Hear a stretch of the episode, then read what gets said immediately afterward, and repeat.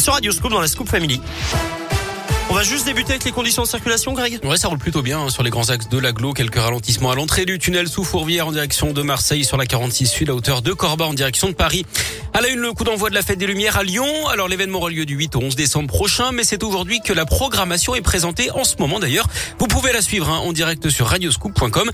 On sait déjà que le produit de la vente des traditionnels Lumignon du cœur ira à l'association étudiante Gaëlis. Un moment forcément attendu en tout cas par tous les Lyonnais, surtout après l'édition 2020 allégée à cause du Covid. L'épidémie dont il sera d'ailleurs question demain soir, Emmanuel Macron prendra la parole à 20h. Nouvelle allocution face aux Français pour parler notamment de la vaccination et de la troisième dose, celle de rappel encore trop peu effectuée par les personnes concernées. Dans l'actu également, la piste terroriste envisagée après une attaque au couteau à Cannes ce matin.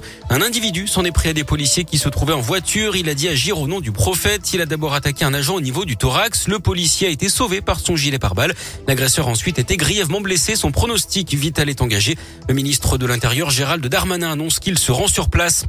Les trois alpinistes français disparus fin octobre au Népal retrouvés. Les trois corps ont été localisés par les secours. Un hélicoptère a été dépêché pour ramener les dépouilles. Ces garçons d'une vingtaine d'années avaient disparu après une avalanche dans la région de l'Everest.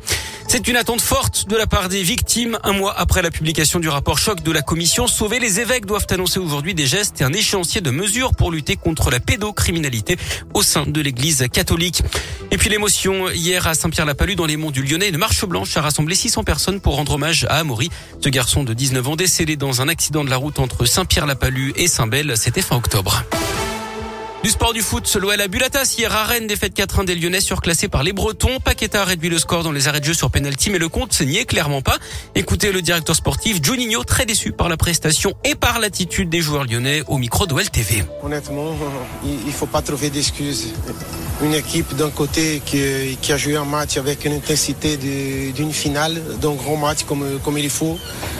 L'autre côté, une équipe qui, a pensé que simplement euh, la qualité suffira pour, pour gagner un match comme, comme ce soir. C'est bien dans la vie de prendre des leçons. C'est une leçon ça.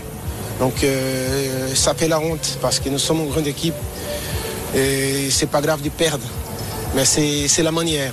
Et une défaite qui fait mal également au classement à l'OL et 7 à 4 points du podium. C'est désormais la trêve internationale. Prochain match pour les Gones, ce sera le 21 novembre à Dessine contre Marseille. En tennis, à suivre aujourd'hui l'Open de Rouen dans la Loire avec du beau monde, hein, puisque les Français Richard Gasquet, Benoît Paire ou encore Lucas Pouille sont engagés euh, cette semaine. Et puis euh, hier soir, retenez hein, la victoire de Novak Djokovic au Masters de Paris-Bercy. Le Serbe a dominé en finale le Russe Danil Medvedev en 3-7. Djokovic qui a assuré de terminer l'année à la première place mondiale pour la septième fois de sa carrière.